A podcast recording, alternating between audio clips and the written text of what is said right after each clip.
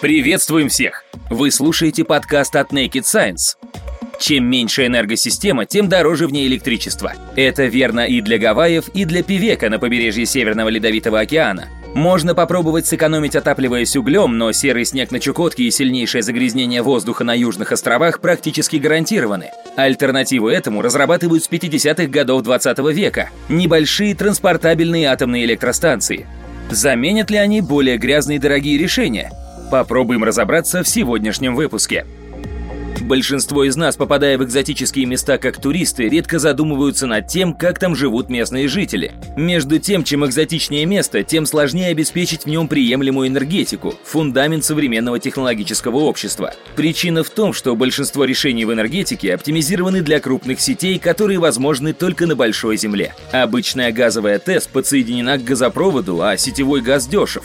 Но что если мы на острове, а газопровода там нет? Придется вести сжиженный газ на танкере-газовозе, а это уже поднимает цену топлива от полутора раз и более. Плюс потребуется строить хранилище для запасов. А если это пивек на Чукотке, куда значительную часть года не ходят корабли? Каким должен быть размах хранилища? Есть решение попроще – дизель-генераторы. Но надо понимать, что электричество от них выходит много дороже. Только по топливу, без учета цены самого генератора, от 17 рублей за киловатт-час. Другой вариант – угольная мини-ТЭС, где топливо дешевле.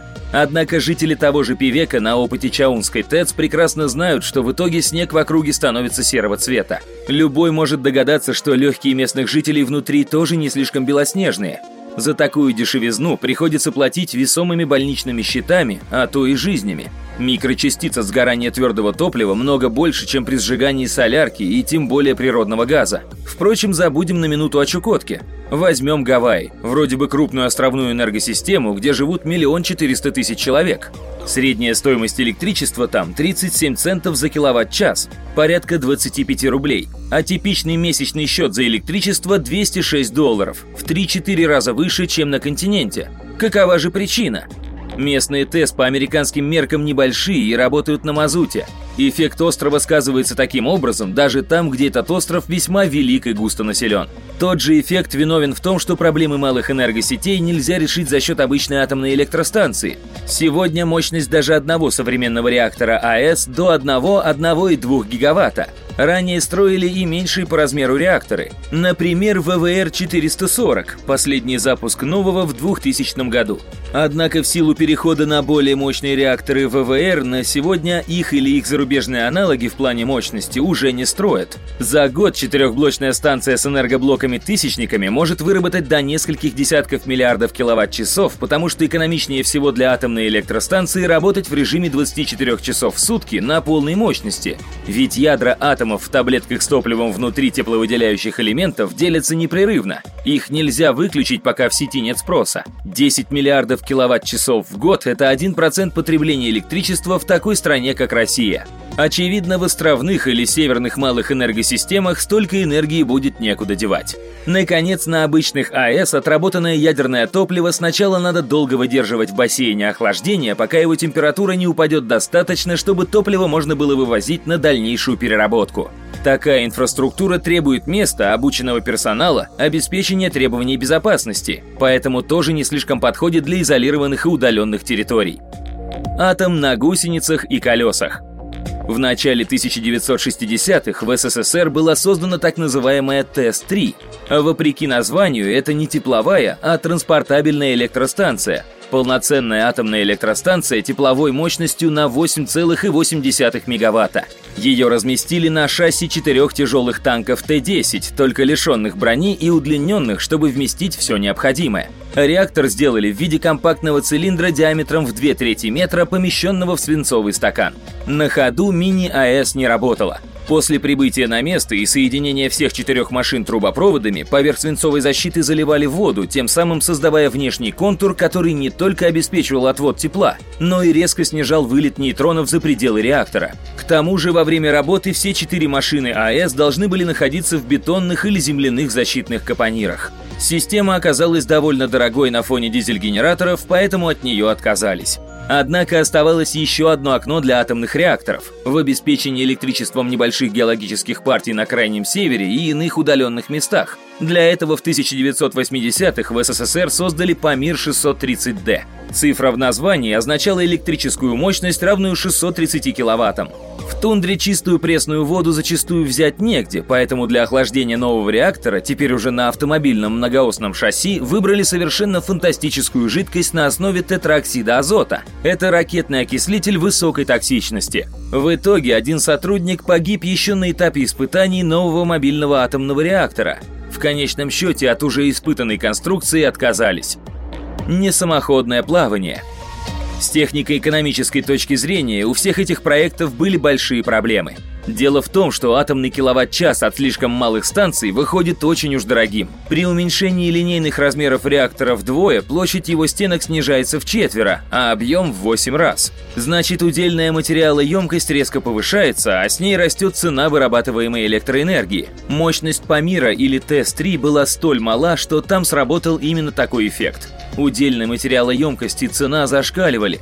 Дизельные мобильные генераторы не нуждались в толстой свинцовой защите или экзотическом и небезопасном ракетном окислителе, от чего выигрывали не только в простоте конструкции, но и в цене. Поэтому, подойдя к проблеме на новом технологическом уровне, в 2006 году конструкторы Росатома пошли по другому пути. Во-первых, они решили не создавать принципиально новую конструкцию реактора, а взяли за основу пару ледокольных реакторов. Для начала КЛТ-40. Это надежная конструкция, которая работает в Арктике не один десяток лет. Такие стояли и стоят на ледоколах и атомном лихтеровозе «Севморпуть».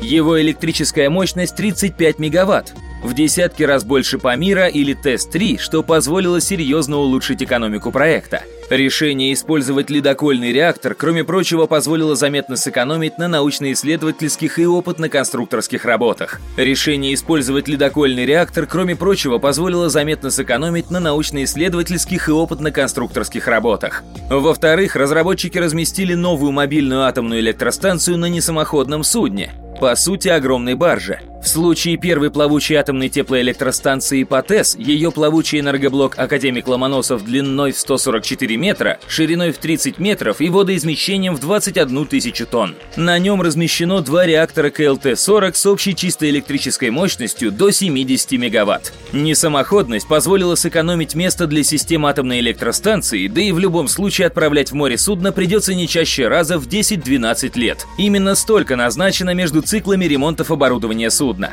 Сама частичная замена ядерного топлива там будет происходить раз в 3-4 года, но ее проведут прямо на борту плавучего энергоблока «Академик Ломоносов», что позволит минимизировать время, когда ПАТЭС не сможет снабжать жителей ближайших населенных пунктов теплом и электричеством. Кстати, ремонт проведут так же, как у ледоколов на судоремонтных заводах. Весь персонал станции предполагается размещать на борту того же несамоходного судна в жилой зоне на корме. Дело в том, что его большие размеры и масса позволяют использовать полноценную радиационную защиту, такую же, как на ледоколах, при которой опасности избыточного облучения экипажа не существует. А размещение на судне, где предусмотрены спортивный зал, бассейн, сауна, баня и даже магазин с прачечной, способно существенно повысить комфорт работы энергетиков. Дно и борта академика Ломоносова двойные, что повышает его устойчивость к любым возможным повреждениям или терактам. К тому же на месте постоянной эксплуатации его защищает специальный мол-причал. В случае Пивека, где работает плавучий энергоблок Академик Ломоносов, защита будет работать против льдов. На тропических изолированных островах она дополнительно защитит от тайфунов и цунами. Что важно, Росатом не планирует останавливаться на достигнутом. Там уже создали новый реактор для ледоколов Ритм-200 и работают над еще более мощным Ритм-400.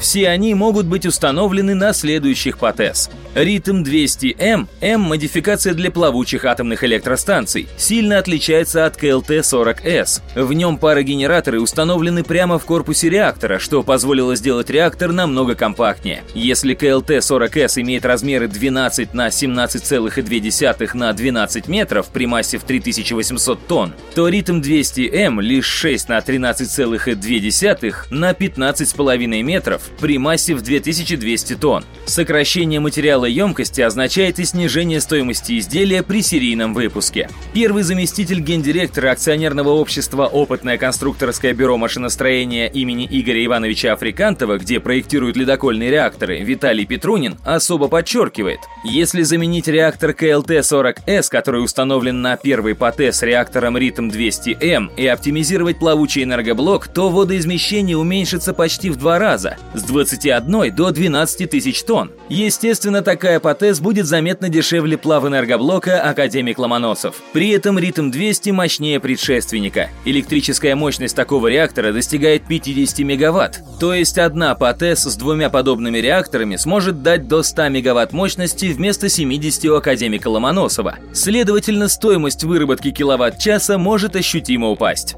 В ту же сторону снижения цены эксплуатации играет то, что у Ритм 200М перерывы между ремонтами увеличены по сравнению с КЛТ-40С. Что это означает на практике? Дело в том, что во многих изолированных энергосистемах максимальная мощность АЭС значительную часть суток не востребована. Это на большой земле ночью электричество можно перебросить в другой регион, где на ночь остановили ТЭС. На острове или в Певеке такой сетевой маневр не сработает, а потребителей ночью здесь очень мало. Изначально ледокольный принцип работы реактора реактора дает возможность маневров с его выработкой, и если их использовать, то срок работы ритм 200М до ремонта может быть увеличен до 20 вместо прежних 10-12 лет. Но и это не все. Ряду островов нужно куда больше, чем даже 100 мегаватт мощности от одной ПАТЭС с двумя реакторами ритм 200М. Конечно, можно заказать сразу два плавучих энергоблока, но это повышает стоимость. В связи с созданием крупнейшего в мире ледокола «Лидер» в России разрабатывают реактор ритм 400, и его электрическая мощность составить не 50, а около 110 мегаватт. То есть одна ПАТЭС с парой таких реакторов даст до 220 мегаватт мощности. Габариты нового реактора 8,2 на 9 на 17 метров, против 6 на 13,2 на 15,5 метра у ритм 200М, а масса 4000 тонн против 2200 тонн у предшественника. Значит, по массе конструкции на единицу мощности ритм 400 на 20% эффективней.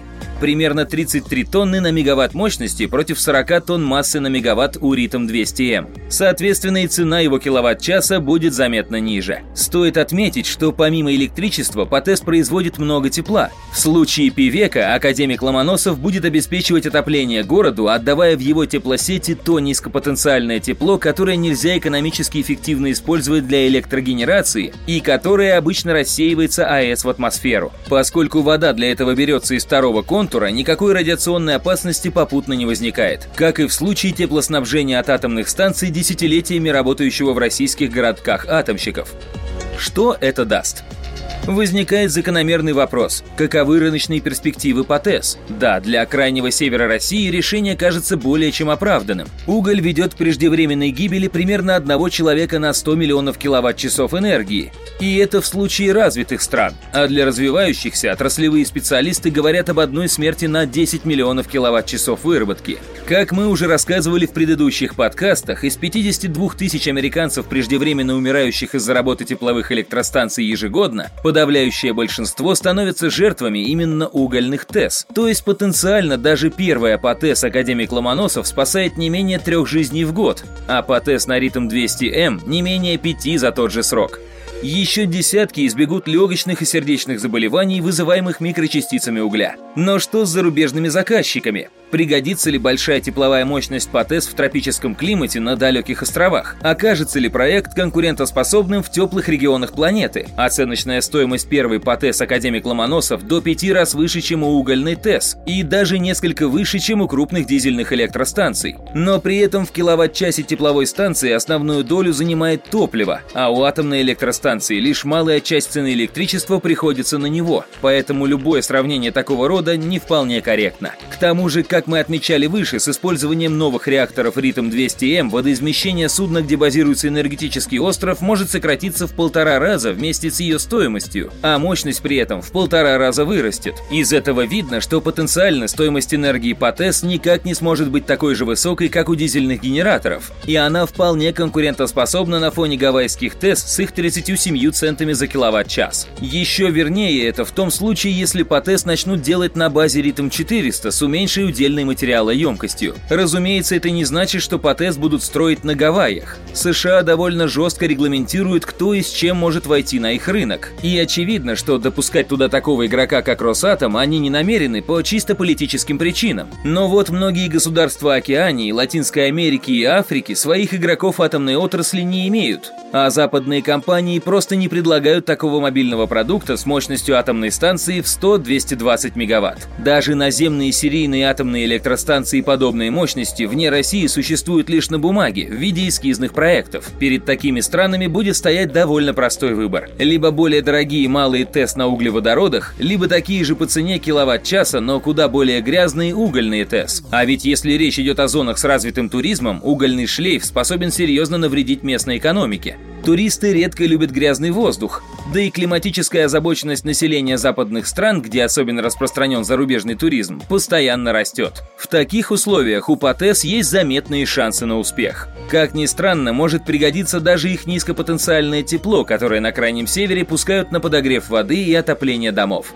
Многие тропические зоны не имеют устойчивых источников пресной воды, особенно в сухой сезон. В зависимости от температуры забираемой воды и некоторых других факторов, тепло от ПАТЭС на базе плавучего энергоблока «Академик Ломоносов» по расчетам позволяет опреснить от 40 до 240 тысяч кубометров морской воды в сутки. При использовании ритмов этот объем может быть куда больше. Принцип такого опреснения прост. Перегретая вода второго контура испаряет морскую воду через теплообменник. Водяной пар конденсирует на выходе опреснительной установки, а недоиспарившийся рассол сливают обратно в море, благо его объемы там будут в прямом смысле лишь каплей. Почему зеленые атакуют ПАТЭС? Еще в 2017 году российское отделение Гринписа пыталось помешать работам на строящемся академике Ломоносове, заявляя, аварии на любых атомных электростанциях могут иметь очень серьезные последствия, а в случае с плавучей АЭС к списку угроз добавляется особая уязвимость к стихии и террористическим атакам. Операция по загрузке топлива и запуску реакторов фактически в центре города подвергает горожан неоправданному риску. Город не готов к возможным экстренным ситуациям такого рода. На первый взгляд ситуация выглядит странно. В мире известна только одна авария на атомной электростанции, которая привела к неоспоримым человеческим жертвам. Чернобыльская, о которой Naked Science подробно писал ранее. Напомним, по углю число преждевременных смертей начинается от 1 на 100 миллионов киловатт-часов выработанного на нем электричества. В то же время сегодняшние АЭС, где технологические усовершенствования радикально подняли уровень безопасности, вообще не вызывает преждевременных смертей. Ни одной в год. Почему же Гринпис против ПАТЭС, если единственная альтернатива этому во многих местах, типа того же Крайнего Севера и далеких островов, все тот же уголь? Или же дрова и биотопливо для ТЭС, дающие еще больше микрочастиц и еще более высокую смертность, чем уголь? Отчего гринписовцев беспокоит стандартная процедура погрузки топлива в центре города, но не сжигание угля, до сих пор стабильно идущее в центре огромного числа городов? Да что уголь? Центре Санкт-Петербурга есть несколько работающих исследовательских атомных реакторов. Почему Гринпис не беспокоят они? Почему он не протестовал против прежних загрузок ядерного топлива на суда с ледокольными реакторами на том же Балтийском заводе? Наиболее вероятный ответ на этот вопрос таков. Greenpeace, к сожалению, плохо знаком с данными по опасности разных видов электрогенерации и вообще слабо представляет себе технические основы устройства атомной отрасли. Это легко видеть из его опасений по загрузке атомного топлива. За всю историю атомной индустрии на таких операциях не погиб ни один человек. Гринписовцы правы, когда говорят про загрузку топлива на ПАТЭС, что город не готов к возможным экстренным ситуациям такого рода. Правы по той простой причине, что при погрузке топлива в истории еще не было случаев, создающих несущих угрозу здоровью или жизни людей. Никакой город не может быть готов к угрозе, которой не существует. Это был подкаст от Naked Science. Встретимся совсем скоро. Берегите себя.